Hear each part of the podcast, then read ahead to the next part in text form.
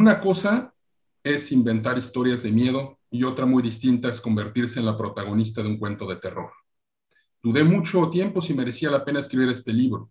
Es demasiado personal, demasiado personal. No es literatura, pero lo único que sé hacer es escribir. Este libro no trata solo de mi pérdida personal. Habla de lo inhumano, que es en mi país el sistema al que se va arrojada una mujer obligada a interrumpir su embarazo por razones médicas. Este libro habla de la humanidad y de la falta de humanidad en general. Así inicia la escritura rusa Ana Starobinet su libro Tienes que mirar. Y me parece que desde este párrafo ya está resumida la trama del texto. Es probable que las personas que nos escuchen hayan leído algo de Dostoyevsky, de Tolstoy, de Chekhov, pero la literatura rusa es algo más. Y hoy vamos a conversar sobre la nueva literatura rusa de terror, particularmente de la obra de Ana Starobinets, eh, quien además de escritora, es periodista y guionista de cine y televisión. A los 27 años publicó su primer libro, Una edad difícil, un conjunto de cuentos, y siguieron otros como Refugio 39, eh, La glándula de Ícaro. Pero hoy nos queremos aproximar a la experiencia de terror en la vida cotidiana, a partir precisamente del libro con el que iniciamos esta charla, con el que inicié esta charla. Me interesa, nos interesa sobre todo discutir las fronteras entre ficción y realidad. ¿Qué pasa cuando el terror en la realidad supera los límites de la ficción? ¿Cómo logra convertir una escritora una experiencia traumática en un libro? Y para hacerlo, me acompañan la escritora Valeria Matos, maestra en estudios de la mujer en la UAM y licenciada en historia en el Instituto Cultural Helénico. Ha publicado en distintos medios, fue columnista en la revista Este País su tema preferido es la presencia de las mujeres a través del arte y su último libro es una novela, Naui Olin, La Loca Perfecta, publicada en 2020, y Rainer Matos Franco, licenciado en Relaciones Internacionales por el Colegio de México, con dos maestrías en Rusia, una en estudios de Rusia-Eurasia en la Universidad Europea de San Petersburgo, la segunda en Historia Aplicada eh, Interdisciplinaria en la Higher School of Economics, donde también estudia actualmente su doctorado en Historia Rusa autor de dos libros, Historia Mínima de Rusia y Limbo Rojizos, La nostalgia por el socialismo en Rusia y el mundo postcomunista, ambos publicados por el Colegio de México. Valeria, Rainer, un gusto tenerlos aquí, me emociona bastante y quisiera que empezáramos con los acercamientos al terror desde el mirador del sistema hospitalario. Eh, quisiera este, que me que compartiéramos las primeras impresiones. Entonces, eh, Valeria, es una definición más elemental de caballerosidad, doy la palabra. primero, muchas gracias por, por, invitarme a esta charla. Mm. Y um, eso de la caballerosidad, hombre, en el siglo XXI, eh, eh, tendríamos que hacer otro, otra charla, ¿no? Para discutir eso, pero yo te agradezco la amabilidad y em, además, eh, me da mucha curiosidad también escucharlos, escucharlos porque sabemos que nos cruzan eh, cualquier tipo de elementos culturales, ¿no? A partir del género y toda esta cuestión que es un poco complicada, es compleja. Y entonces, eh, yo la verdad es que vengo acá a hablar desde mi punto de vista, ¿no? O sea, desde mi punto de vista que es de pues de una mujer que nacida en la Ciudad de México, atravesada por una clase, por toda una cuestión eh, ideológico, eh, en fin. Eh, y a, pesar de todo esto, creo estos lazos, también por ser mujer, con una escritora rusa, ¿no? que está en, en este siglo, a pesar de todas estas diferencias culturales y eso me interesa, me interesa muchísimo. Estamos hablando en particular no de un, es decir, no, es, no está hablando sobre el sistema de salud, ¿no? No sobre el sistema de salud ruso, nada más. Y no está hablando del individuo en general. Está hablando en un momento particular de una mujer, que es ella, eh, lo personal es político, Em, en un momento de gestación, una mujer embarazada que tiene que interrumpir el embarazo por prescripción médica y todo lo que esto implica, todo lo que esto atraviesa, pero además que lo atraviesa, no nada más, o sea, atraviesa el lenguaje, ¿no? desde el lenguaje hasta las prácticas, y todo esto está atravesado por cuestiones, una vez más, culturales. Podríamos decir que es, en este sentido es la naturaleza contra la cultura. ¿Y qué tipo de cultura? Eh, decir que, bueno, que puso de cabeza, ¿no? Porque entonces se atrevió a denunciar eh, el, maltrato em, de un sistema de salud en un país, me parece que es quedarnos muy cortas en eso. Me parece que ella está hablando de más de algo mucho más hondo, está hablando del dolor, y está hablando del dolor culturalmente, está hablando de, em, de cómo se vive el dolor en una cultura y en otra.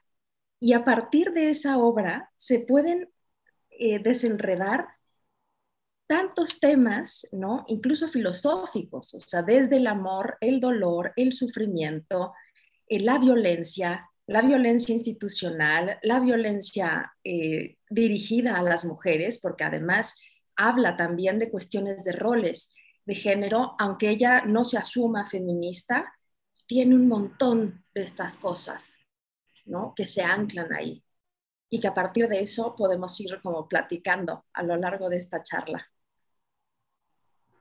Eh, gracias, Valeria, por esa aproximación. Sí, tendríamos que hacer una, una charla sobre la caballerosidad medieval y renacentista y contemporánea. Eh, me gustaría, ojalá sea el principio de muchas charlas. Y, bueno, eh, Rainer, no sé qué, qué, qué opinión eh, hablabas, tú tuviste la oportunidad de entrevistarla y recuerdo que en tu entrevista decías que la lectura de esta novela te provocó cierta incomodidad al, estarla leyendo. Yo la leí por tu recomendación en un vuelo de Alemania, de México a Alemania, y creo que no fue la mejor lectura que pude este, elegir. Entonces, eh, ¿cuáles son tus impresiones sobre esta sensación de incomodidad, esta, este, esta forma que tiene es muy específica de provocar terror. En este caso, como dice Valeria, un terror eh, muy eh, eh, ligado a su experiencia propia. Como tú mismo, Luis Alfonso, empezaste la charla con una cita que la propia Ana Starovinets hizo, y como yo lo, escribí en la entrevista más tarde y, como lo ha dicho Valeria de manera magistral, eh,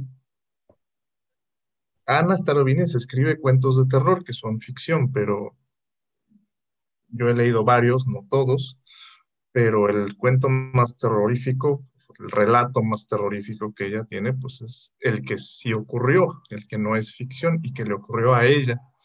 Eh, y, trata precisamente de, eso. Es un relato muy personal.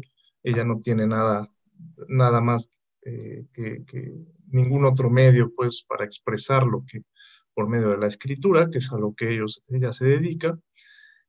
Y pues es un relato que me parece a mí espeluznante precisamente por eso, el saber que es una historia real, el saber que es una historia eh, no es, que no es un hecho aislado, que es algo que pasa muchísimo en el país en el que yo vivo, eh, que es Rusia. Eh, yo mismo he tenido encontronazos con, con el sistema de salud ruso, tanto privado como público, pero en este caso es algo mucho más específico, se trata de un embarazo delicado. Eh, y sí, yo conozco desde este lado, de alguna forma, aunque como también digo en la entrevista, no, no, me, no me quiero poner en los zapatos de ella, no se trata de eso, nunca podría yo saber por lo que ella está pasando.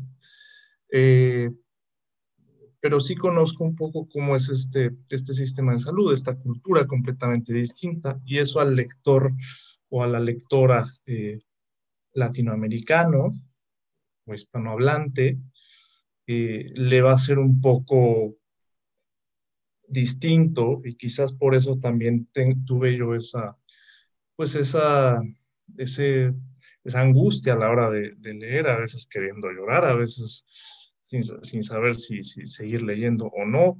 Eh, la propia Valeria me contaba que a ella también le, pasó eso. Entonces, este, saber que es una, una, un hecho real, saber que es una vivencia que te está contando alguien de una manera muy íntima, eh, alguien a quien están violando en su intimidad, en ese sentido, ese sistema de salud eh, que yo he conocido a, medias tintas.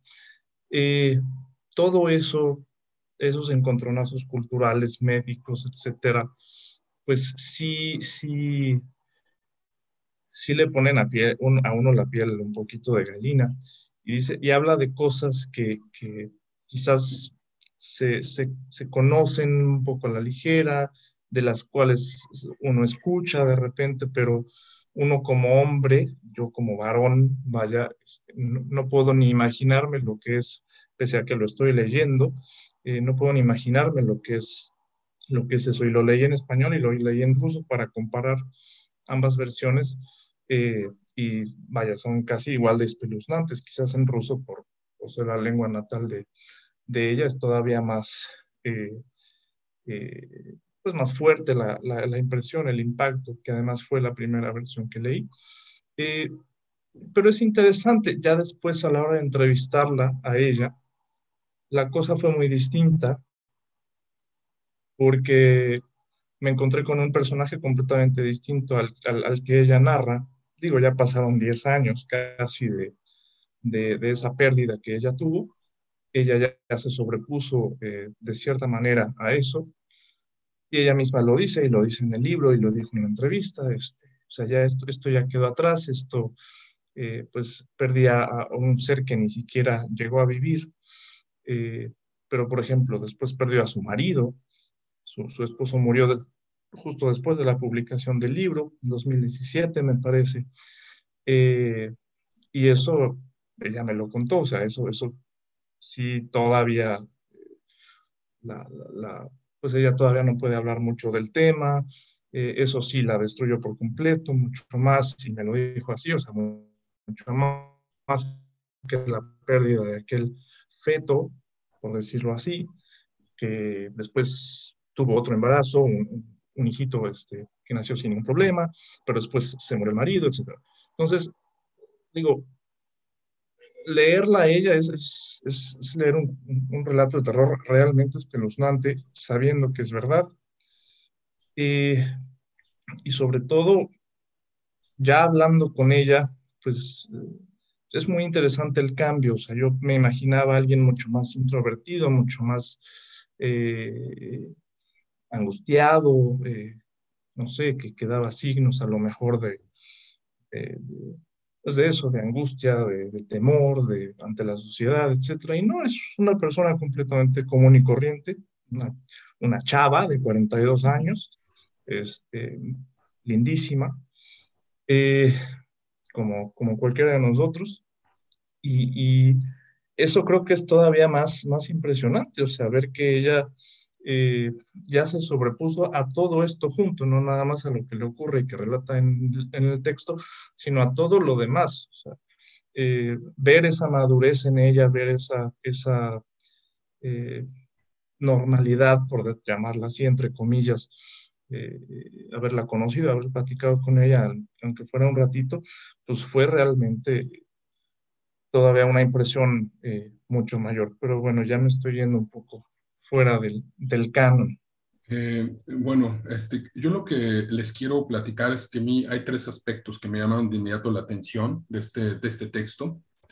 El primero es, bueno, cuando, cuando Renner me recomendó, o sea, tenía la información elemental, se ve que escribía eh, cuentos, novelas de terror, pero no sabía qué me iba a enfrentar. Realmente evité este, leer cualquier sinopsis del libro para que me sorprendiera aunque claro, como ya, ya dije en la cita que inició esta charla, pues queda muy pronto eh, este, claro de qué va a ir este libro. En todo caso, eh, me llama la atención que no se trata de un, o sea, a mí nunca me pareció en ningún momento un manifiesto político por ninguna causa. Y eso es, bueno, ahorita, ahorita me dices, ¿vale? Porque sí, pero yo no lo noté. Eh, noté, bueno, primero, yo les hablaba de esto de la, del hospital, porque creo que hay un rasgo que me parece eh, muy interesante de la forma de escribir de Ana Starobinets, que es la creación de atmósferas, un poco aterrizando en un aspecto más literario. Eh, toda esta arquitectura hospitalaria, la opresión que ejerce sobre el individuo, ¿no? sin, sin meternos en una idea de, de, un dispositivo, como piensa Foucault, pero sí creo que eh, desde una, una, noción fenomenológica más, más elemental, eh, pues el ser humano es más, es también una, una, cuestión, es una serie de percepciones. Y estas luces, eh, lámparas que no funcionan, los baños. Hay por ahí una escena en la novela donde tiene un conflicto con una persona que está haciendo el baño, está limpiándolo y no la deja entrar al baño. Entonces, esos pequeños conflictos que ocurren en, esa, en ese sistema de arquitectura donde el baño está en cierto lugar, que a, lo mejor ahorita durante la conversación RAE nos puede aclarar un poco eh, esto, todos estos códigos más culturales eh, eh, rusos, que yo como no especialista, pues me son eh, un poco ajenos, también la forma en la que se dirige a su esposo o al, al, feto este que, eh, que, nace eh, paradójicamente muerto, como el, tejón, la tejoncita, también creo que hay una parte de la traducción que, se pierde con la traducción, pero bueno, este, estas atmósferas de calles vacías, de calles lúgubres, creo que también aparecen en sus cuentos, eh, creo que mezcla muy bien estos sonidos de violín, o a veces hay un cuento por ahí en el que suena eh, esta, esta composición, eh, y, lo mezcla con un olor a pescado que se están comiendo y ves, uno ve a la persona cómo se saca las espinas de ese pescado, las deposita en un cubo de basura, eh, las patatas con seta, y, de alguna manera trasluce por ahí una, una idea de melancolía, o eh, el palacio, eh, el edificio de la Duma municipal, creo que lo menciona uno de sus cuentos, con un pastel de crema blanco y verde, un cine este, con las rejas en las ventanas, luces neón. Eso, eh, y estos pasillos, insisto, lúgubres, me, fascina cómo lo, lo, lo, logra. Incluso también en el libro habla al inicio de un médico y lo describe como de la, de la escuela soviética y le, inspira cierta confianza, porque incluso lo busca en Wikipedia y dice, es alguien de la escuela soviética. Eh, también hay, a lo largo del libro hay una discusión sobre el sistema, la sanidad privada, la sanidad pública. Se trasluce que hay en, Rusia este debate sobre qué es mejor o qué es eh, peor. Eh, y hay un cierto escepticismo por estas clínicas locales públicas. En fin, ese es un aspecto. El otro, creo que hay algo que también eh, bueno, hablé de esto que no me pareció un manifiesto, las atmósferas, pero eh, una última cuestión antes de darte la palabra, Valeria, es, eh, creo que en, la, en, la, literatura, bueno, en este libro y en los cuentos de Sterobinets, hay un tema recurrente, que es el destino, el, el, el, individuo a merced del destino, la malformación, por ejemplo, de un hijo. el problema, en, otro, en otros de sus cuentos habla, por ejemplo, de niños que que dicen que no debes abrir la puerta dos veces, eh, puede pasar algo horrible, eh, combina mucho eh, o, las grietas del, del, pavimento, hay una idea como de la superstición. por ejemplo, este dice, en ese cuento de, este, creo que es La grieta se llama, y si, si, hablas, este, si abres la, la, puerta dos veces seguidas, se abre una grieta entre los mundos y Dios puede pasar muy deprisa por ella y cogerte y llevarte con él. ¿no? Entonces, está como esta, esta cuestión de que el individuo hace todo para evitar que el destino eh, lo castigue o se le aparezca con estas eh, eh, cuestiones espeluznantes, como es el nacimiento, esa malformación del hijo. Y también hay una idea del individuo a merced de varios órdenes, ¿no? En este, en este, por eso decía este, que, que, no me pareció un manifiesto, porque la veo ella como atrapada entre un sistema, un orden sanitario que dice no se permite el aborto en ciertos casos, estas eh, mujeres que comentan alegres que van a tener un embarazo sano en Internet. Incluso ella compara, por ejemplo, eh, lo que lee en los foros en Reino Unido en inglés o lo que lee en Rusia y cómo se van diferenciando y lo que se espera de una madre. Y, ella, y, Alemania, ¿no? El sistema hospitalario alemán, que es otra experiencia. Entonces, ella, ella está como limitada por muchos, eh, o sea, queda como en un estado de excepción o en un estado que se contempla poco a pesar de que poco relativamente, porque en el libro nos damos cuenta que estas malformaciones están reguladas también por la ley, pero digamos, eh, se enfrenta como estos, o sea, no es un caso típico que el sistema puede procesar. Pero bueno, eh, te doy la palabra, este, Valeria, porque estabas en desacuerdo con que no era un, eh, no te parecía, a ti sí te pareció un manifiesto. A mí me parece una manifestación desde el dolor hacia lo político.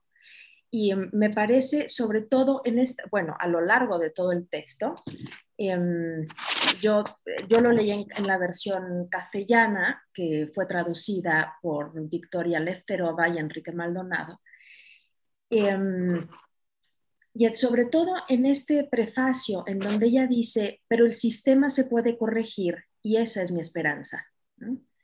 Con esa línea, después de todo esto, arranca, ¿no? desde eh, todo este, este viaje desde el dolor y todo lo que eso ah, supone bajo este sistema, que mm, ahí entro en un, eh, al, revés de lo que dicen, de lo que no se nombra es porque no existe. Yo acá digo, aunque, aunque no se nombre, existe.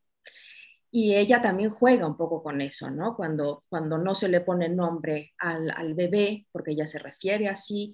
Y de hecho, ah, eh, estaba platicando con una especialista en vínculo madre-bebé, eh, psicoanalista y bueno, eh, que además es mi madre, brillante mujer, y ella se dedica a todas estas cuestiones y estudios muy serios, eh, estudio en la Sorbona, en fin, y lo que ella me decía era que efectivamente hombres y mujeres se referían de una manera diferente al, al bebé o al feto o al producto, que es un poco lo que, lo que la autora también hace.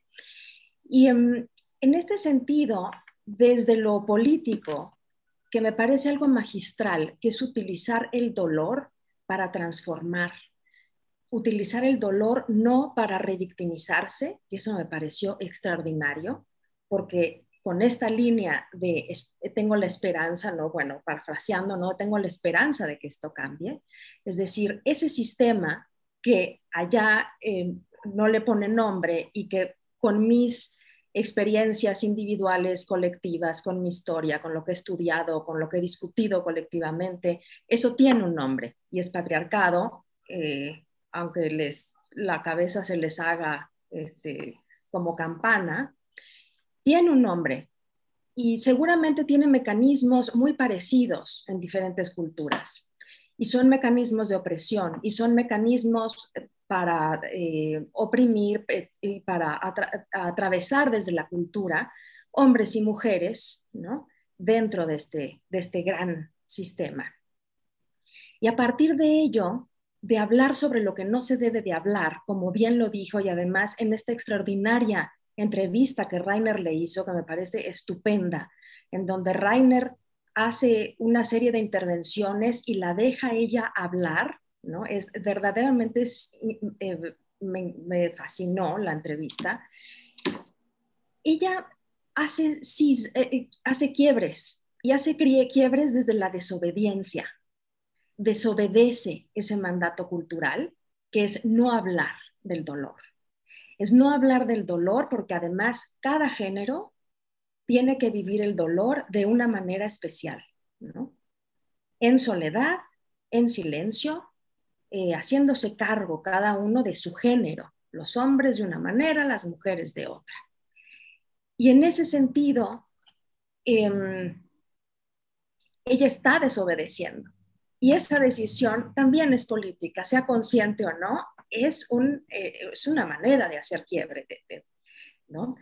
Y em, por otro lado, visibiliza esa, la cosificación del cuerpo a través del lenguaje, el lenguaje eh, y las prácticas hieren también al cuerpo y a la mente que se hacen uno de pronto, ¿no? Desde ese lenguaje en donde ella se acerca al médico y es el que quieres, ¿no? Y que todas esas cuestiones que atraviesan todo lo que ya sabemos, clase, raza, sociedad, eh, género, todas estas cuestiones, época, un montón de cosas. De pronto, como mujer, no me parece tan alejado. Cuando ella está diciendo se vive el dolor de esta manera, en este caso particular, en el que me tengo que desprender literalmente de mi bebé, de mi hijo, y cómo se vive eso, la cuestión del aborto, porque además aquí está, ella está en una arena en la que no se habla tampoco, y no se habla incluso aquí, en mi país, en México. Aquí se habla y en general es las mujeres tenemos derecho desde el feminismo, es nuestro cuerpo, ¿no? Somos dueñas, cada mujer es dueña de su cuerpo. No somos propiedad del Estado, no somos propiedad de un hombre, de nadie más. Y entonces nosotras decidimos si somos madres o si no somos madres, si tenemos derecho a elegir y tenemos que tener derecho al aborto. Y ella está en una arena en la que hemos estado muchas mujeres y que no se habla y que la ciencia está ahí metida con la asistencia, con la eh, reproducción asistida, por ejemplo, y la violencia que se sufre también en la reproducción asistida de mujeres que son mayores de 35 años, el maltrato, ¿no? Desde comentarios machistas hasta prácticas eh, ginecológicas muy agresivas, el cuerpo que recibe unos tratamientos totalmente agresivos, ¿no? Para llevar a cabo eso. Y entonces está en ese momento en el que no, no depende de ti elegir si quieres ser madre o no quieres ser madre. Está en esa arena brutalmente terrible en donde no tienes la opción de elegir. Estás a merced, como tú bien dijiste, de ese sistema que oprime, pero elige salirse. Y esa elección también implica no revictimizarse. ¿no? Y entonces ella está en lucha, está en lucha constante con los maltratos y entonces se mueve de médico y entonces está también todo este, eh, imaginario de decir, no, bueno, es que los médicos privados son mejores que los médicos públicos, ¿no? Los médicos, además, siempre es el masculino. Y igual acá, ¿no? Y entonces te das cuenta también que en el sistema médico privado, donde estás pagando, son unos maltratos también brutales, brutales, ¿no? Desde homogenizar los cuerpos, desde decir, me está pasando esto y no escuchar a la paciente, Aquí dice, en este libro médico especializado, dice que me puede pasar esto con las hormonas. No, no son las hormonas. ¿no? Es, es esa lucha constante y, bueno, cosas eh, mucho más profundas y, mucho más terribles. Y entonces ella se mueve de ese lugar para ir a buscar otra opción, pero es muy interesante lo que pasa, que en esa otra opción, ¿no? que es la alemana, en donde parecería que es todo mucho más amable y mucho más humano, que ahora, bueno, la palabra humano también se, está debatiendo mucho, pero lo vamos a dejar ahí. Hay un momento en el que se, se puede inferir que es la negación del dolor. Y entonces son los polos opuestos. Es un momento en el que uno vive, porque también lo vivimos acá, ¿no? En América Latina, con la culpa, con la soledad, con la maternidad nos atraviesa, elijamos ser madres o no. La maternidad nos atraviesa en la, este, si estás en la época reproductiva o no, si hiciste bien en elegir o no, si abortaste o no, por qué abortaste, desde la donación de óvulos, renta de vientres y todo el conflicto ético y de explotación. O sea, nos atraviesa desde todos lados, desde las clases sociales, quiénes son más vulnerables, quiénes están a merced ¿no? Desde, desde la falta de información y a merced de la violencia tal cual, brutal, que se hace eh, eh, cotidiana. Y sobre todo la culpa, ¿no? Que nos acompaña constantemente y nos tenemos que deshacer de eso culturalmente. Y luego esa parte alemana en donde ella lo narra de una manera magistral, ¿no? En donde ella está diciendo en el, un día antes, de que yo voy a, desprenderme de mi hijo, de que además lo narra brutalmente, es, maravilloso todo lo, es una belleza siniestra lo que, estamos, lo que leemos en este, en este libro, tal cual. Y, em, y es, vayas a tomar un café, ponga una película, es la negación absoluta, ¿no? Entonces pasamos de, o sea, ¿qué es, qué es esa parte amable? ¿Qué es esa parte con amor? ¿Es la negación?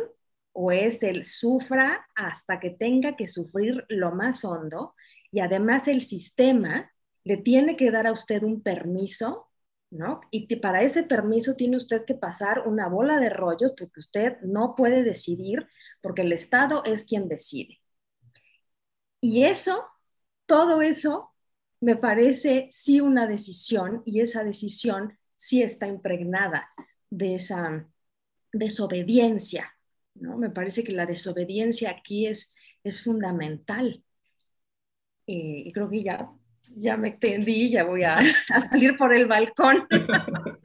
no, qué bueno. Eso, es lo que inspira este, la lectura, ¿no? Ya, ya hemos visto que es este, pues ha sido muy fértil para todas estas ideas. Eh, justo en esta. Dime, dime. Yo quisiera solo reaccionar a dos cositas que dijo Valeria. Eh, es difícil no estar de acuerdo eh, con lo que ella está diciendo. Y otra vez, yo lo que hago aquí es añadir el contexto. En Rusia también creo que es una manifestación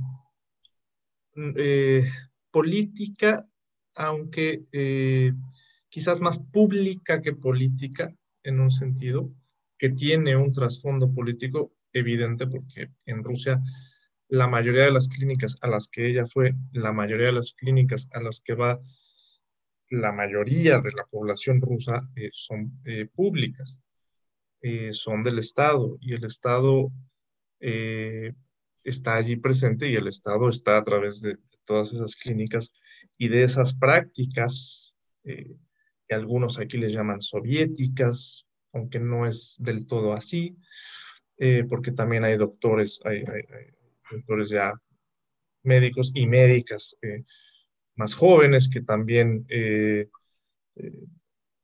reproducen esas, esas, esas mismas prácticas, aunque también hay, hay, ya otras, porque ha entrado mucho la medicina privada, etcétera. Pero ella va a, dos tipos de clínicas, sobre, va a unas dos o tres eh, clínicas públicas, va a una privada después, eh, y el trato es el mismo. Como dice Valeria, el trato es el mismo eh, hasta que llega con un psicólogo que, que, le ayuda, ya mucho después, después de, haber abortado, etcétera y hasta ella misma se sorprende de decir, bueno, este señor es, eh, es algo completamente distinto, él sí me está ayudando a salir adelante, ¿no? Eh, y es quien, quien le ayuda finalmente a, a, sobreponerse a eso, a salir de su casa siquiera, porque no podía salir ella de su casa sin tener un ataque de pánico. ¿no? Eh, pero ella, y platicándolo con ella misma, cuando le hice esa pregunta del sentido político, ella me dijo, yo no, yo no quería hablar mal, o sea, no estoy queriendo hablar mal de Rusia, no estoy queriendo hablar mal del gobierno, no se trata de eso. Y creo que eso es muy inteligente porque en la rusofobia, en el contexto de rusofobia mundial en el que estamos, se puede leer así el libro, se puede llegar a leer como, ay, miren, una disidente más que está hablando de la realidad malvada, de esa dictadura espantosa, y, y no es así. Eh, ella misma así lo dice. ella dice, yo no quiero hablar mal de mi país, yo no quiero hablar mal de Rusia. Eh, a fin de cuentas, ella lo que quiere es, está buscando eh, humanidad, podemos hablar mucho del concepto de humanidad, quiere alguien que la papache, quiere alguien que le diga, oye, este, bajo, la, bajo un cierto tipo de normalidad, como ella le, le llega a llamar, o sea, quiere algo normal, y entonces viene eh, esa, digo, ella está educada de cierta forma en una familia cultural, eh, intelectual, más eh, con valores distintos, con ideas distintas, como suelen ser las familias de académicos, con valores distintos a, este, al grueso de la población, más cercana a Occidente, si se quiere, más cercana a los valores que, que hay en Occidente. Eh, que son realmente distintos de los valores que hay en el, grueso de la población rusa, creo que puedo atreverme a decirlo así. Eh, y entonces es cuando viene esta idealización de Alemania, que eh, a fin de cuentas es una idealización, ella va allá porque tiene una amiga en, en, Berlín y porque, bueno, al final logran, logran pagar el viaje, logran este, ir a esta, a esta clínica ella y su marido. Eh, y, ahí empieza ya un proceso, creo, eh, de idealización de Alemania. No, no, no creo que Ana se equivoque, no, no estoy diciendo que, y se lo dije también, o sea, no, no, se trata de decir, ay, mira, Alemania son los buenos y Rusia son los malos, creo que sería una lectura errónea, pero allí viene ya un proceso de eh, aquí sí hay humanidad, aquí son distintos, aquí sí me tratan bien, me, tratan como me deben de tratar. Eh, y es interesante porque en Rusia también tanto he conocido como sé de muchos casos de hombres, mujeres eh, que prefieren, por ejemplo, la, la, frialdad de los doctores rusos, digamos, llamémosle así, eh, porque significa para ellos que, por ejemplo, son más eh, profesionales. Entonces, si el doctor te habla, casi casi te mienta la madre, entonces significa que, ah, mira, es muy profesional. En cambio, si son, ay, si te apapachan, ay, mira, no se preocupe, este, como en Alemania, pero después te cobran un ojo de la cara, entonces la gente aquí suele pensar en general que este, esos son malos doctores y que solo quieren tu dinero, etc. Entonces, bueno, eh, reaccionando a eso, creo que sí, sí hay un trasfondo político evidente, porque a fin de cuentas pues, es el Estado el que, el que ofrece ese servicio gratuito, que es gratuito para toda la población, eh, pero con sus propias condiciones, con, ese patriarcado detrás, con esa eh, idea también un tanto soviética de, eso sí, de experimentar. Y entonces, está ella abierta de piernas, sentada en, el consultorio del ginecólogo y él sin pedir permiso llega y le dice, a ver, este, que vengan 15 alumnos, entonces entran 15 alumnos y la mujer está allí y no, y no sabe qué hacer y obviamente eh, se enoja eh, porque están violando su intimidad. Y ella misma dice después de eso, o sea, a lo mejor yo hubiera accedido si me hubieran preguntado, yo hubiera accedido a que, bueno, si es un caso interesante desde el punto de vista de la ciencia, y, y tienen que venir los alumnos de, medicina a verme, bueno, pues a lo mejor yo hubiera accedido, pero eh, el, problema está en ese, en ese tipo de, de, reproducciones culturales de no te pregunto porque aquí yo soy el especialista y soy el mejor en el campo y entonces este, ni siquiera me importa tu, cómo te sientes no me importa si vas a tener o no vas a tener a tu bebé porque ni siquiera lo vas a tener, lo tenemos que sacar, entonces te traigo a 15 muchachos aquí para que vean eh, tu caso. Eh, entonces, digo, en conclusión, creo que hay que zafarnos de, ciertos prejuicios aunque obviamente el prejuicio a fin de cuentas tiene alguna, algún trasfondo eh, que es verdad, un trasfondo cultural que, se imprime allí. Pero creo que, y creo que ese es el tema que vas, por lo que empezabas a decir, Luis Alfonso, creo que sí hay una idealización de Alemania allí. O sea, y es un poco lo que dice Valeria. O sea, te dicen, váyase a tomarse su café, mañana le hacemos su aborto, no se preocupe, no pasa nada, todo va a estar bien. Y viene una negación eh, muy fuerte, que es a lo que ella también se opone. Claro. Y se opone a decir, es que yo estoy en contra, y lo dice en el libro, del principio de no recordarme, de que otros no me recuerden lo que me ocurrió. Y habla después de algunos amigos que evitaban hablar del tema, ella les decía, no, no eviten hablar del tema, hablen del tema conmigo, por favor. ¿no? Y esa, esa también es la, la, la Ana Starobinets que yo encontré a la hora de hacerle la entrevista y eso me, me dio muchas ventajas porque yo no sabía cómo hacer las preguntas, yo no sabía cómo aproximarme. Eh, Valeria fue muy amable conmigo y me ayudó a, redactar algunas preguntas porque yo no tenía idea, siendo yo hombre, estando ahí solo con ella, yo no sabía cómo hacerle las preguntas.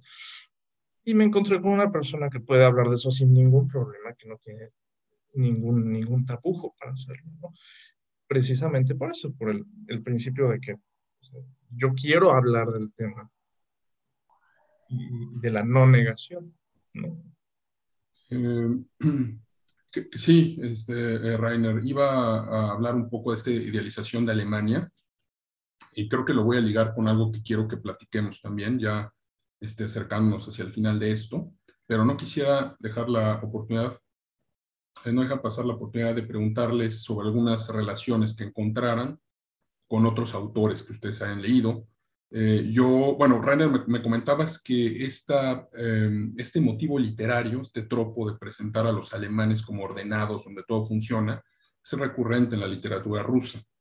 Eh, a mí me pareció, bueno, desde mi experiencia viviendo en Alemania, me parece evidentemente encontré una discrepancia entre lo que ella pinta de Alemania y lo que yo he vivido. O sea, no, no, no quiero decir que, que ha sido un infierno el sistema médico.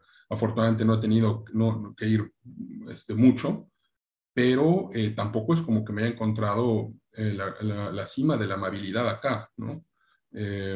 también yo pues, particularmente sí creo que desconfío un poco de estas florituras a veces en el lenguaje médico, ¿no? Cuando te dicen, bueno, que, se, que, pasa mucho en México, creo, ¿no? Este, de, no, pues mire lo que, este, este eh, barroco, ¿no? De, pues lo que pasa es lo que tiene, etcétera.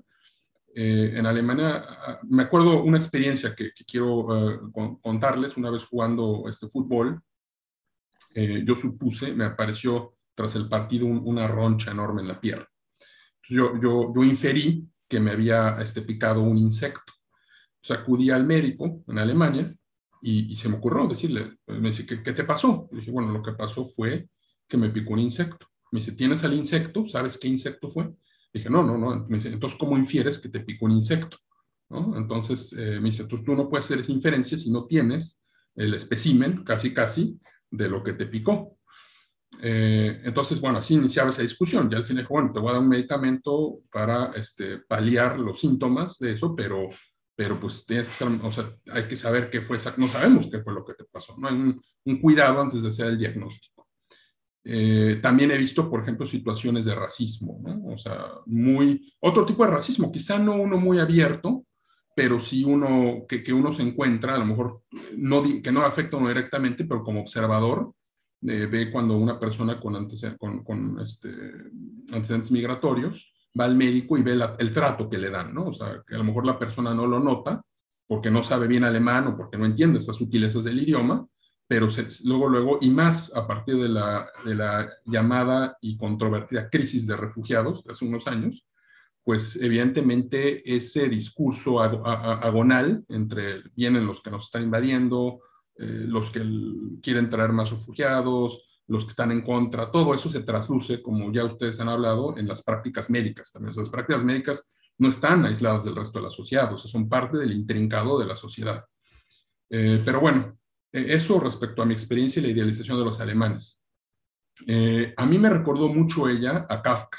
Me recordó particularmente el proceso con Joseph K., este, este personaje que, está, que es víctima de una burocracia que él no entiende eh, a lo mejor aquí sí tiene un rostro, como ya Rainer nos ha, nos ha dicho, este, cómo es un, tipo ideal, digamos, de, la Escuela Soviética de Medicina, pero eh, encuentro esa misma, em, eh, ¿cómo lo podrá llamar? Esa, esa, es, esa sensación está a merced de, una, de un sistema que te apabulla en todos los sentidos, como Joseph K., como Ana Starobinets.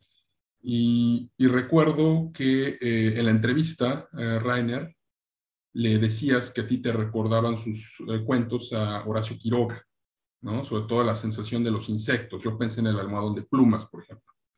Pero la pregunta está en la mesa. Valeria, este, Rainer, ¿encuentran algunos em, ecos, intercambios, resonancias con otras autoras, autores? Sí, en ese sentido, a mí me recordó muchísimo a Mariana Enríquez. Mariana Enríquez, que, bueno, sabemos que es la, extraordinaria escritora, una de las extraordinarias escritoras contemporáneas. Claro, la diferencia es la ficción, ¿no? Pero son estos elementos eh, de realidad que, que, tienes estos referentes, ¿no? De la realidad y entonces eh, se conecta desde un hoy y desde estos eh, momentos que puedes reconocer y reconocerte dentro de una cultura, aun cuando de nuevo sea otro país, ¿no? En fin. Eh, solo mm, quería como redondear esto, que las, evidentemente que la, las, eh, los comentarios de Rainer son totalmente atinados, ¿no? sobre lo político y que sí es importante como recalcar que no hay que referirse a lo político como una oposición al Estado dentro de ese país. En el momento en el que otras mujeres ¿no? empezamos a hacer correlaciones desde otras latitudes, ¿no? Se puede inferir que es una cuestión que tiene que cambiar un sistema, un sistema que, que, lo abarca todo y que el sistema de salud es solo una manifestación de ese sistema violento, ¿no? ese sistema que aborra el cuerpo, que anula el cuerpo, que a mí me pasó eso, ¿no? de que te llegue el médico con cinco, y eso me pasó en Chicago. Y entonces eran cinco observándome y yo observando aquello que yo decía, pero ¿qué es esto? ¿No? Entonces, desde ese momento se empieza.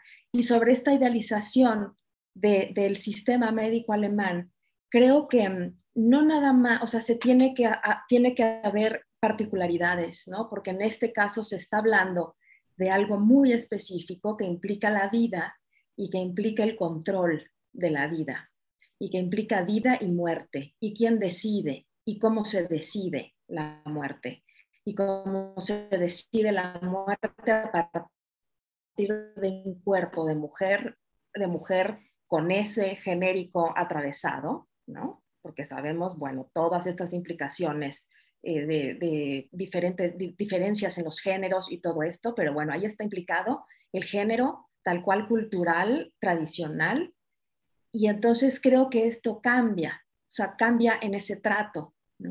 Y sí, lo que eh, Rainer también comentó, que me parece muy pertinente, es que ella un poco hace también esa crítica, o sea, no es tanta la idealización de, de este sistema alemán como de ni entonces, ahí es lo máximo, sino ella hace un freno y dice, a ver, ¿qué es esto? O sea, sí está muy bien, como todo el primer trato, pero luego se homogeniza, se hace homogéneo, más bien, eh, lo dije mal, eh, eh, claro, ¿no? O sea, todo este trato que es como robotizado, ¿no? En el no pasa nada y entonces este, todo continúa así, entonces también es un freno a decir, a ver, paren, paren, también, ¿no? Entonces eso es, es magistral. Em, y algo más te iba a decir sobre alguna autora más y ya se me fue, pero bueno. Bueno, a ver si ahorita, ahorita este, regresan. Eh, Rainer, si nos quieres decir algo sobre Quiroga o, los pues, alemanes.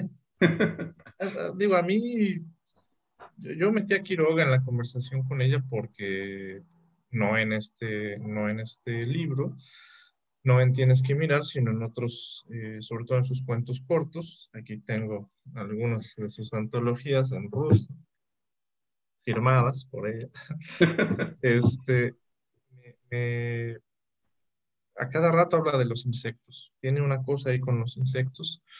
Eh, me contaba en la entrevista cómo de niña agarró la cabeza de una hormiga y la puso bajo el microscopio y le pareció una cosa espeluznante y digo muy interesante y de, inmediato me vino a la, a la, mente Horacio Quiroga porque pues en los cuentos de la selva y no, solo, no nada más pero pues tiene también este, este tema en el almohadón de plumas eh, la corrupción también eh, tiene muchos muchos muchos cuentos eh, donde hay muchos insectos pero fue por eso básicamente, no, no, no tiene que ver realmente con, con este libro, pero eh, en el tema de Alemania sí, eh, y también se lo dije, a mí me recordó pues, a, la literatura rusa clásica del siglo XIX, o sea, Dostoyevsky, que en El Cocodrilo, que es un cuento maravilloso que todo el mundo tiene que leer, eh, habla sobre, sobre los alemanes, que maravillosos son los alemanes, obviamente de forma sarcástica, porque ya era el Dostoyevsky más nacionalista, eh, o que estaba formando su nacionalismo, mejor dicho, en 1865 todavía. Eh, cuentos como, bueno, una novela también clásica de la literatura rusa, que es Oblomov, de Iván Goncharov, eh, donde pues, el protagonista Oblomov es un señor que tiene toda la hueva del mundo y está en su cama eh, durante todos los primeros capítulos y hay un alemán que es el señor Stolz, que es flaco y alto y muy ágil, ¿no? Entonces, esas eran las formas en aquel momento en que se formaban apenas los, los, nacionalismos, eh, las imágenes del otro, las imágenes de espejo, de decir, bueno, es que los rusos somos así. Era la forma literaria, romántica, eh, proto nacionalista y al, mismo tiempo también muy, muy sarcástica de decir, bueno, es que los alemanes son unos payasos, ¿no? A fin de cuentas, esa, era un poco la, la idea. Eh, eh, pero había también, sí había una, lo mismo, una idealización de Alemania como son mejores que nosotros y para algunos autores, algunos autores sí se compraron eso y algunos autores tomaron su distancia y dijeron, creen que son mejores que nosotros, pero en realidad no, porque nosotros lo que tenemos es el alma rusa. Este, y estos señores son como robotitos. Eh, entonces era un poco también eh, eso y a mí instantáneamente me recordó a todo eso leer sobre todo ese tema que me parece muy interesante de la idealización eh, de Alemania, que, que, como ya dije, como dijo Valeria, sí hay un, hay un, no es una idealización total, o sea, creo que sí hay una idealización, pero al mismo tiempo hay, una, hay un freno por ahí de decir, bueno, eh, tampoco es para tanto, ¿no? A, a, fin de cuentas. Me recordó también un poco a esta eh, yo no soy mucho de ver series, pero ahora en la pandemia no había otra cosa que hacer. Eh, estaba esta serie hace poco que se llamaba Unorthodox, Unorthodox de esta chica de, un, de una comunidad judía eh, ortodoxa en, en, Nueva York, me parece, que se va precisamente a Alemania, que rompe con esa comunidad, que se va a Alemania. Y mientras en Nueva York todos en su familia son así cerrados, férreos y opresores que lo son, ella se va a Alemania y entonces se corta el pelo, se viste ya sin, sus hábitos eh, ortodoxos, eh, tiene a sus amigos este, todos, todos eh, muy woke, ¿no? Como se dice ahora, este, en fin, o sea, también hay, hay como una, una enorme idealización de, de, Alemania. La serie es muy simplona, pero no por eso deja de ser interesante. Eh, también me recordó un poco a, a, eso y creo que sigue estando esa idea también, no, solo, no solo en Rusia, eh, en muchos países esa idea de Alemania, ahora se le llama a los líderes del mundo libre, a los alemanes. Y, y bueno, tú, Luis Alfonso, que que vives allá, que estudias allá, pues creo que lo, lo, has dicho bien también desde, desde tu punto de vista, ¿no? O sea, es más, desde dentro, pues es más una, una ficción que otra cosa. Eh, pero bueno, a mí eso es a lo que, a lo que me recordó el, el, el libro de Tienes que mirar, no sin, no sin tener todas estas ansiedades, no sin eh, en la parte en la que ella habla de Rusia y después eh, la parte cuando cierra, no, voy a hablar del final porque no quiero echarle a perder a nadie el final, pero eh, digo, es, un libro creo que espeluznante en todos, eh, en todo sentido. en el sentido personal, privado de ella, en el sentido público, político, en el sentido de refractar, de reflejar mediante Alemania lo que ocurre, lo que no ocurre, lo que se permite, lo que no. Eh, esa idea de Alemania como la gran cosa y que siempre no. Eh, en fin, eh, me, parece, me parece realmente un libro que da para mucho. No es solo la historia de una mujer que tuvo que abortar por causas médicas, sino que creo que, que da para muchísimo. Aquí en Rusia fue un escándalo un escándalo el libro, no, no era para menos. Eh, ella sabía que iba a ser un escándalo y pues esa era en realidad la intención. Y ella misma me lo dijo, o sea, yo estoy contenta de que a partir de que se publicó mi libro, pues en tal clínica corrieron a uno de estos, a uno de estos médicos, eh, en otra clínica pusieron un cuarto especial para eh, este tipo de casos, para entrenaron a los, al personal médico para que sepan cómo hablarle a las mujeres que tienen eh, un, un, caso como similar al mío, etcétera. Entonces, como ella me decía, pues esas pequeñas victorias son lo que, lo que a mí me, me satisface mucho y hablar con muchas mujeres también al respecto, que eso es algo eh, que no sé por qué no entró en la, en la edición en español eh, de Impedimenta, porque el libro en ruso tiene dos partes y en español solo está la primera parte. Pero en ruso, en la segunda parte, son entrevistas que ella hace a otras mujeres en estos foros de Internet que ella va encontrando y eh, al personal médico también, a muchos eh, médicos, y también regresa a Alemania para hacer entrevistas allá en esa clínica en específico en la que ella estuvo. Entonces, eh, no sé por qué no salió en, la edición en español, pero en la edición en ruso es muy interesante y es una forma como de cerrar el ciclo, eh, de, de, saber lo que le dicen, de, de, entender también ella ahora haciendo las preguntas eh, a, estas, a estas distintas figuras. Entonces, bueno, pues eso, eso es a lo que a mí me, me deja el libro. Bueno, pues ya este, llegamos, nos aproximamos lentamente al fin de esta eh, interesante charla.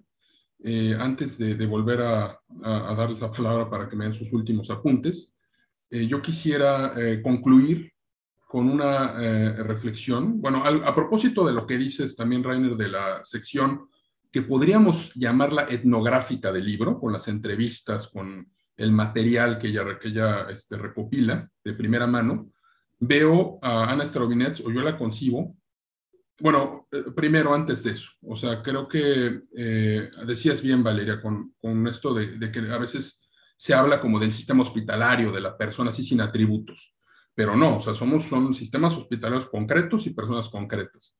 Y creo que hay una frase que a mí me, una parte que me encantó este, de, del libro, me pareció desgarradora, yo evidentemente no puedo dimensionar lo que significa eso, porque no soy mujer, pero me gustaría de todos modos eh, eh, recordar esta, esta parte donde ella escribe, ¿puedo hacer algo para retener el líquido amniótico? Pregunto, cualquier cosa. Estoy dispuesta a beber agua por litros, por garrafas, o que me la metan en vena. Tal vez así a él le llegue al menos algo, ¿no? O sea, entonces creo que hay en esa, en esa, en esa parte estremecedora un tanto hiperbólica, pero sí hay como, como que se resume esta idea de, de la maternidad, supongo, o sea, insisto, todo esto eh, no lo puedo yo dimensionar eh, con toda claridad, pero sí que me provoca algo, ¿no? Me estremece mucho. Eso por un lado. Y lo otro, eh, regreso a lo que decía la parte etnográfica, me gusta mucho Ana Strobinets y particularmente este libro, es, o sea, que ella reconoce el género de la, de la biografía, de la parte de la lectura autobiográfica, de la escritura autobiográfica, la parte novelística, que hay límites de cada género, ¿no? Literario. Entonces ella dice, bueno, hay que, por lo que me cuenta Rainer, porque yo no, no tuve acceso a la versión en, en ruso, eh, hay un, eh, ese género tiene unos límites para mostrar el cuadro completo. Entonces ella recurre a, lo complementa con una observación etnográfica. Eh, por otro lado, está también la persona que, que, claro, o sea, formar estereotipos, como hemos dicho a la hora de la conversación, es una tendencia humana para procesar información de una realidad compleja pero al mismo tiempo está eh, este freno que ella pone, que ustedes han formulado muy bien, es también la, parte en la que dice, no, momento, vamos a repensar las cosas. Pero al final el ser humano siempre está en esa duda entre el estereotipo y, tratar de concebir a las personas concretas. Eh, y eh, por otro lado, la veo ella también con una víctima de una malformación y enfrentándose, insisto, ¿no? a estos procedimientos ya establecidos y, que al final dice, bueno, como, ¿qué, hace, cómo, qué, qué, pasa con un sistema cuando se enfrenta a un accidente?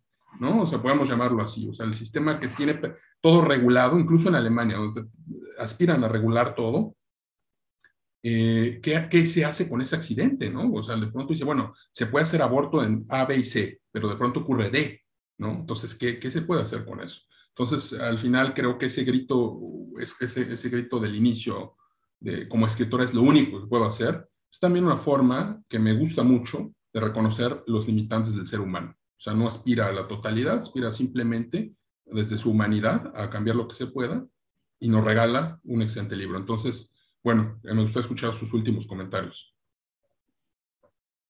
Sí, eh, justamente cuando hablabas, por ejemplo, del racismo, ¿no? Que también ocurre, o sea, empezamos a, a, a poner como esos lineamientos, de decir, sí, no es para todo mundo, ¿no?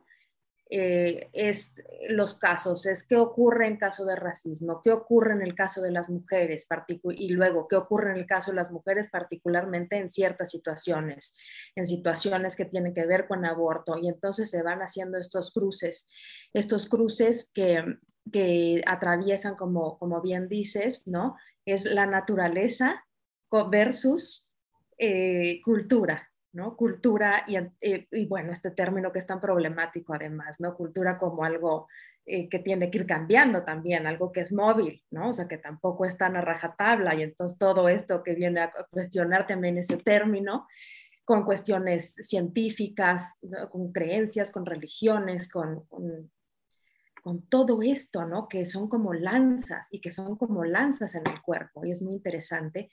Y, coincido también contigo y con Rainer cuando hablamos de este, de este escrito de Starobinets, que además me, me, gusta muchísimo eh, toda la fonética del nombre, ¿no? de, su nombre, o sea, Ana Starobinets, que además no sé exactamente cómo se pronuncia, pero, pero me gusta. Y, em, lo que nos deja el libro, o sea, es, más allá de lo que el libro, es como, es como si fuera una puerta, ¿no?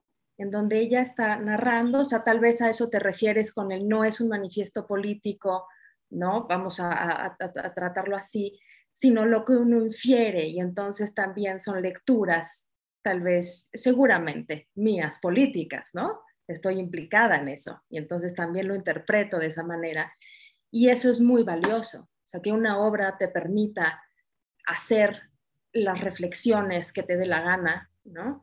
Y em, no, em, no encasillar tampoco a la autora y decir, no, lo que ella quiso decir no importa.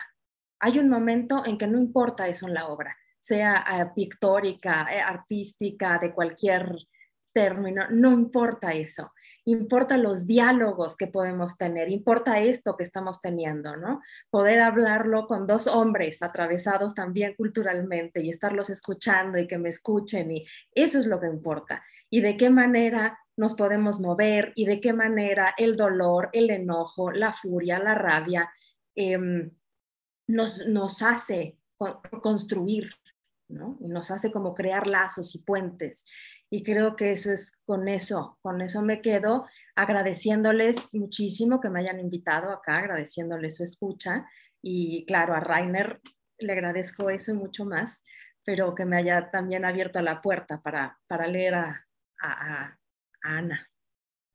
Ya le digo Ana. bueno, yo, eh, yo también le digo Ana porque me dijo que le hablara de tú, así que bueno. Este, lo pronunciaste muy bien, no te preocupes, Starobinets. Y pues yo no puedo más que coincidir con, con, ambos, eh, con ambes.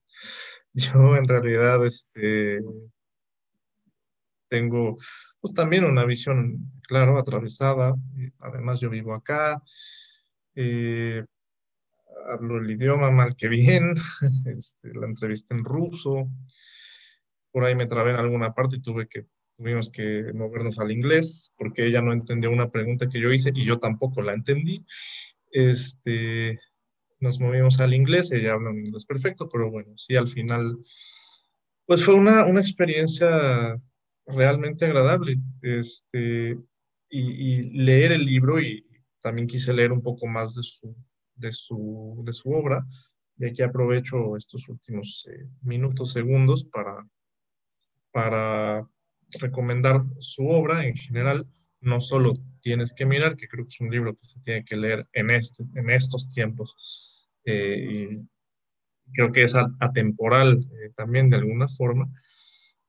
Eh, pero bueno, hay, hay, sus antologías de cuentos, creo que son sus, obras más este, poderosas. Una edad difícil es uno de ellos. Todos, la mayoría de su obra está traducida al español. Eh, en, editoriales españolas. Eh, una edad difícil, es, es la primera antología de cuentos que ella publica, si no mal recuerdo, por allá de 2004, 2005, una cosa así. Eh, igualmente cuentos espeluznantes, también los mismos temas, o sea, como se lo dije yo, el tema de la maternidad está muy presente en otras en novelas previas, eh, cuentos previos. Hay otro, una novela que se llama El Vivo, eh, que es como se les ocurrió traducir en ruso, en ruso Jibushi, pero bueno, el, Vivo se llama, es una, lo que se llama una distopía. eh, o una antiutopía que, tiene mucho, por ejemplo, me recuerda mucho a Yevgeny Samyatin, la novela Nosotros, que es maravillosa, de, lo mejor que se escribió en Rusia en el siglo XX, que luego eh, Aldous Huxley y George Orwell plagiarán o tomarán prestado.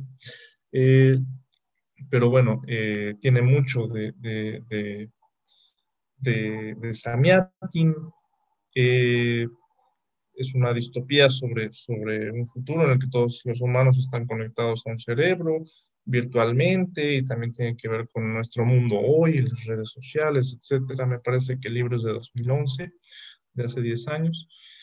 Eh, y también está allí el tema de la maternidad, porque más o menos pues las, las solo puede haber una, una, cantidad definida de seres humanos, entonces se controla la maternidad y no todas las mujeres pueden dar a luz, etc. Eh, es un tema también muy, muy interesante.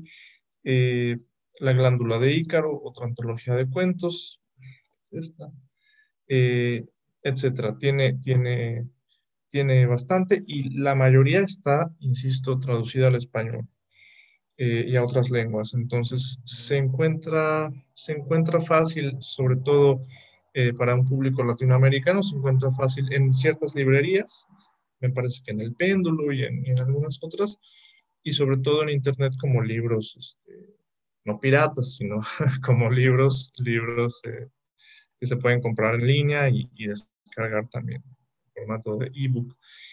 Entonces, bueno, yo la verdad, lo mismo, agradecerles a ustedes, agradecerle a Valeria que nos haya acompañado aquí, agradecer a Luis Alfonso por la iniciativa y, este, bueno, pues que, que, que lean eh, la obra de Ana Starovini, es una de las, de las eh, escritoras rusas jóvenes más, más interesantes de, de estos tiempos. Y que ahí me gustaría agregar como esta otra idea de la maternidad, como esta idea también, como con cae como Junque, y que es importante decir que se está replanteando, ¿no? Y que hay, eh, bueno, colectivas eh, y que hay escritos y que hay como este, este momento de replantear la maternidad, de replantear también esta cuestión de la culpa en la maternidad, de replantear el papel de la mujer frente de las mujeres frente a eso en diferentes sectores sociales, en diferentes latitudes. Y esto también es muy interesante, ¿no? Eh, sobre todo lo que me recordó al fragmento que, que leíste y sobre el amor a partir de eso, o sea, como replantear también y repensar el amor a partir de eso nada más. Pues muchas gracias a los dos y bueno, pues síganos en minimonecesario.com.mx y esta fue otra conversación mínima. Gracias.